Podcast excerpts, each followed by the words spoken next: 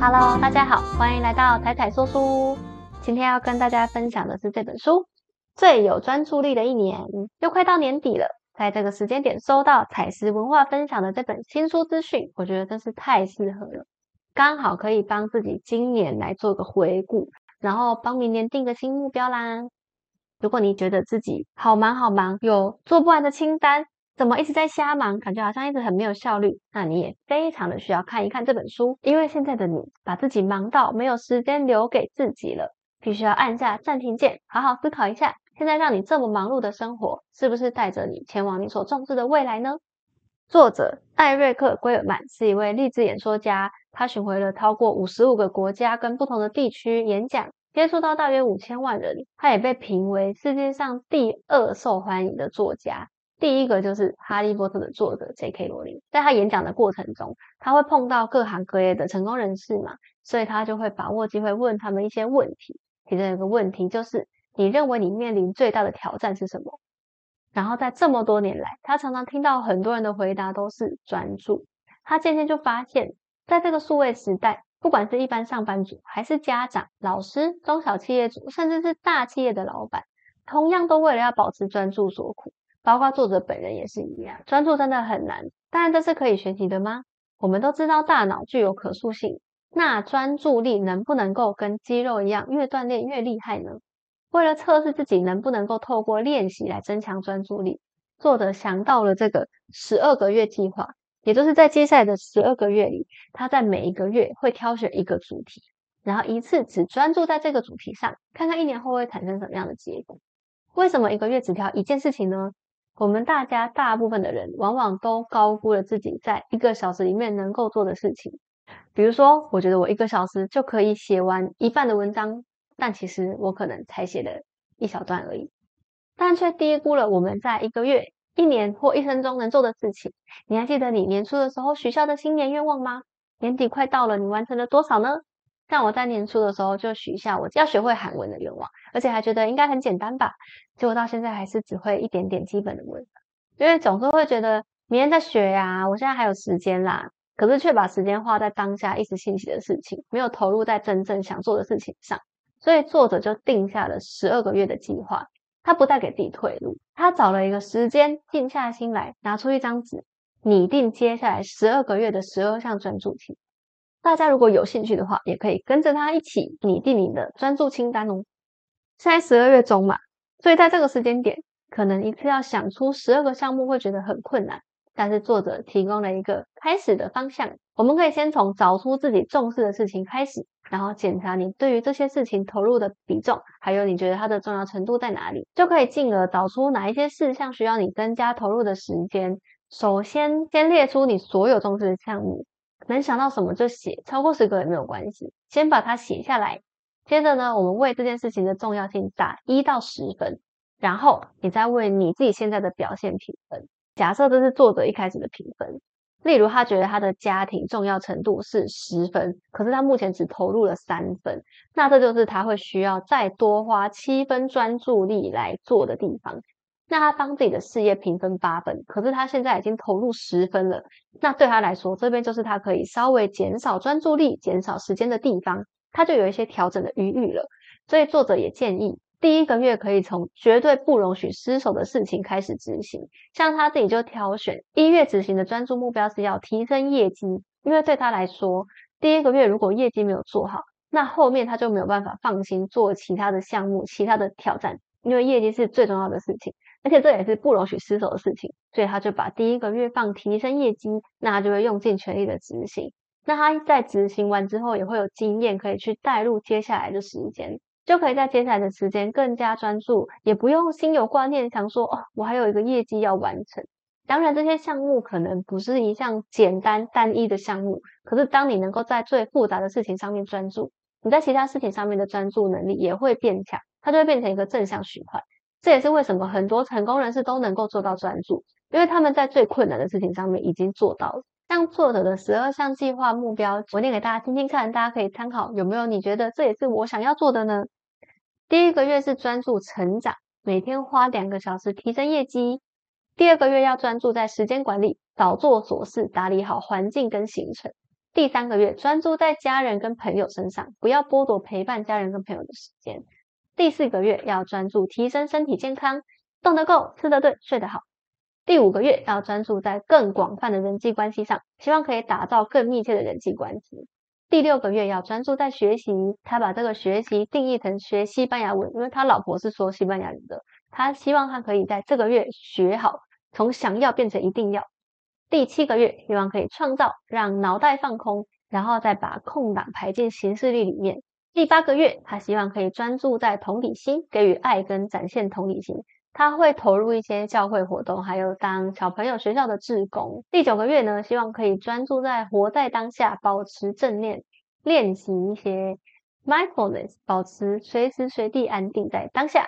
第十个月就是专注在付出，要更加的奉献。十一月要专注在感恩，要尽量用不同的方式表达感恩。那十二月呢，它这边就是留空，让我们看到这边就可以有个方向，可以执行自己的专注计划啦。在这十二个月的专注计划中，奎尔曼发现，有很多成功人士之所以成功，并不是因为他们比一般人更有意志力或更有天分，而是因为他们有更好的工具跟方法来增加自己的专注力。而且在做每一件事情之前，都要问问自己：这件事情跟我的专注目标有关吗？没有的话，我为什么要做？像他书里面就提供了很多的小方法，他在每一个章节可能就会在做这个目标的时候，发现一个小方法。例如，呃，十枚硬币提问法，或者是我们要怎么样避开选择超载，然后什么是牛仔排程法，要为什么要拟定误作清单？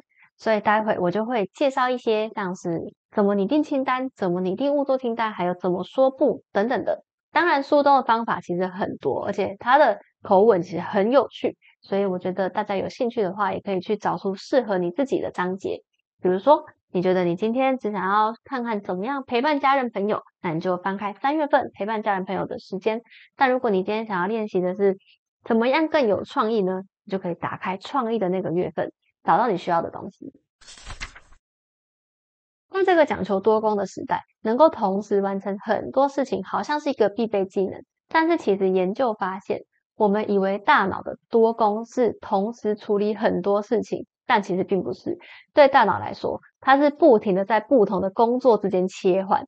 它做了 A，但你换成 B，它其实会需要切换。而这个切换的时间，这个过程，大脑智商瞬间会降低十分。你只是从做文件变成回个 email，你的智商就降低十分。然后呢，哦，你打完，然后再切回来做文件，又降低十分。所以过程中，你的效率也会跟着降低。最后你做的事情，其实可能比你专心做完一件事再做下一件事情还要少。那长时间而言，你的大脑也很难再专注单一任务，因为它已经习惯随时都要被打断，它就变得更难去专注在一件事情上面。所以问大家一个问题：大家平常有拟定代办清单的习惯吗？之前我同事有推荐我用微软的 OneNote，就是可以在上面列你的代办事项，然后完成一个就打一个勾。一天下来，如果打很多个勾，我就觉得哇，我今天好忙哦。然后，如果一天回了好多信啊，四五十封信，就觉得我今天超高生产力，做了超多事。不知道有没有人跟我是一样的？那拟定代办事项，并且打勾这个方法本身是好的，它可以推动你朝目标前进。因为当你从清单上划掉一件事情，你的大脑就会分泌多巴胺，就可以得到快乐。我们会觉得获得奖赏。所以，如果有一些教你如何专注在目标的书籍上面，就会教大家把目标拆解成小目标，一次完成一个小目标。每达到一个小目标，你就打勾得到奖励。它是一个很好的正向回馈。可是，当我们一天上班的时间就是八小时，如果你把时间花在一些回 email 啊，或是开会这种小事、琐碎的事情上面的话，那你到底什么时候才可以拿来做真正有生产力的事呢？好，你说我一天工作不止八小时，我还要加班。那你如果用加班来消化处理不完的事情，又压缩到陪伴家人跟朋友的时间，那到底是这些琐事比较重要，还是你的家人跟朋友比较重要？所以每一分钟都排满行程，并不能代表你的认真程度。哦重点不是完成很多事，而是完成很多重要的事。大家可能会觉得，可是没办法，我事情就是这么多，难道要我放着不管吗？诶其实有些事情你放着，可能还真的不会怎么样。作者在他自己之前在旅游公司的行销主管的时候，他就用自己做的实验，他在某一次要度假之前，把 email 的自动回复设为目前信箱已经满载喽，如果你的来信很重要的话，请在几月几号之后你再发送一次哦。结果他出去玩回来，他发现他的收件夹有一千四百多封信，也太多了吧？以前的他当然就会没日没夜的赶快回复啊，把一千四百封都回到变零，然后可能会牺牲陪伴家人的时间，但这次没有。他直接把这些信全部删掉，看都不看，全部删掉。结果有怎么样吗？完全没事，没有什么不好的结果。他也没有被 fire，他下面的员工也没有被 fire，什么事情都没有发生。只有八个人因为觉得他的信真的很重要而重新寄了，其他人就是这样就过去了。我们的工作生活中常常都会充斥着这种重要性很低的伪工作。你花时间做，可是却没有带来什么具体的产出。但是我们却常常把做更多事情当成时间管理的目标。有些老板也会觉得，只要好像员工加班待在公司很久，好像就是做更多事，以为做好时间管理就是为了做更多事情。其实事情正好是反过来的，少做琐碎的事情，才能够做更多重要的事情。不管是代办工作还是具体的工作，我们的态度应该要是重质不重量。所以说到这里。大家接下来可以试着，每当你的代办清单要增加三个项目，你就从原本的清单删掉四个项目，直接删掉，把代办事项划掉，不用觉得良心不安。LinkedIn 曾经对全球六千多位专业人士做过调查，他发现啊，只有十一 percent 的人会完成清单上面的所有事情。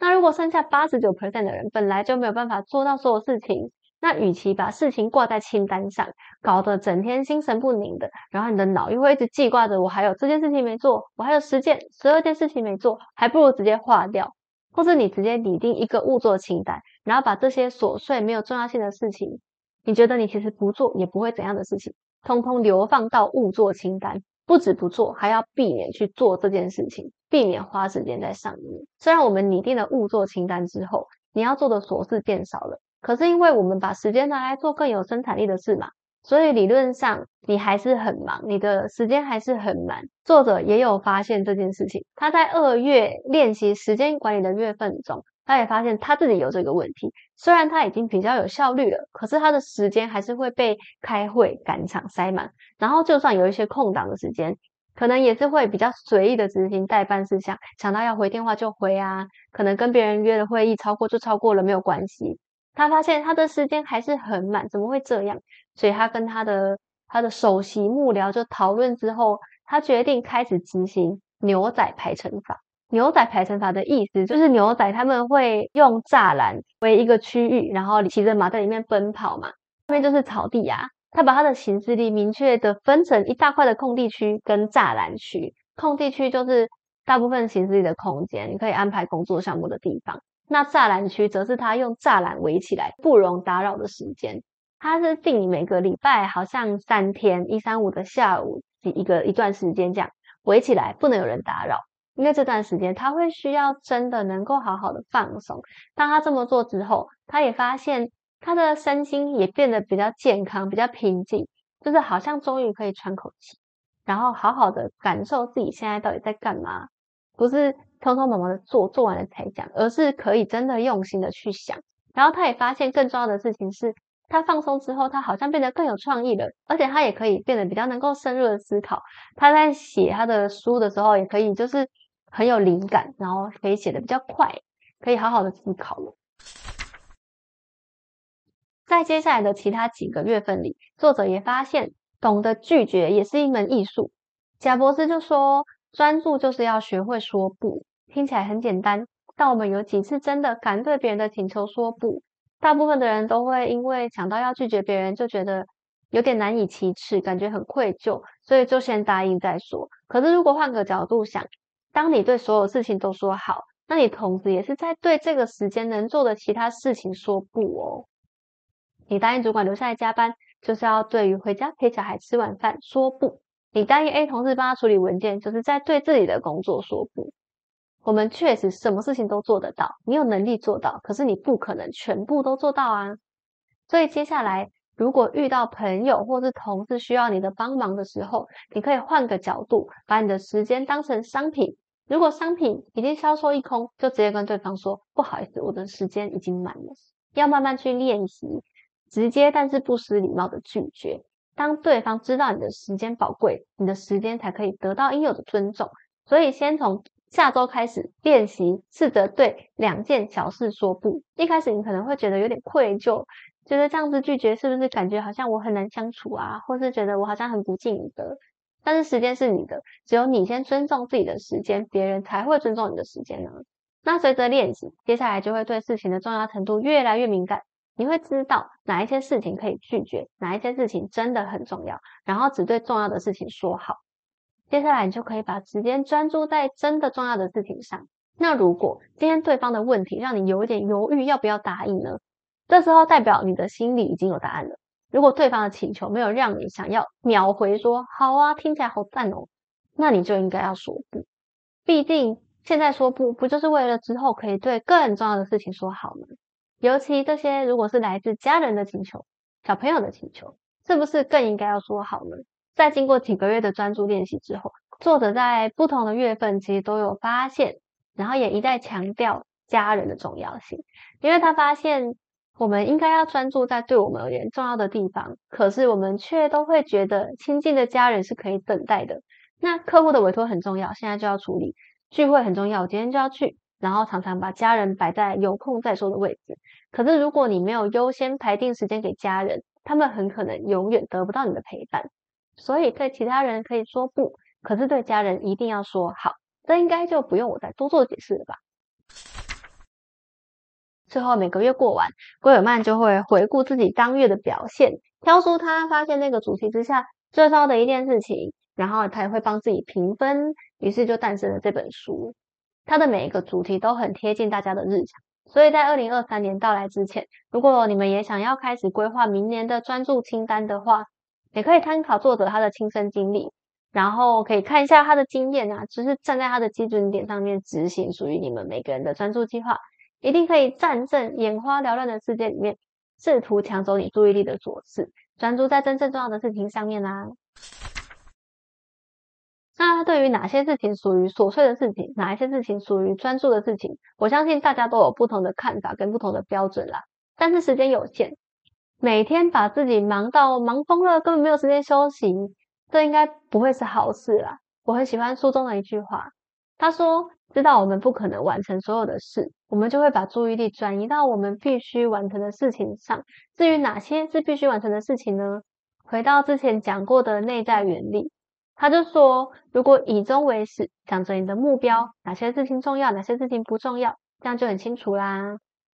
这几年开始流行极简生活，清掉生活中多余的物品，可以让我们更快乐、更自由。那清掉多余的事物，则可以让我们的精神更健康，才能在最重要的事情上面保持专注。就让我们从现在开始，用心认真过生活吧。感谢你听到这边，希望这本书可以带给你帮助啦。喜欢的话，欢迎帮忙按赞、订阅、分享给你的好朋友。我们下次见喽，拜拜。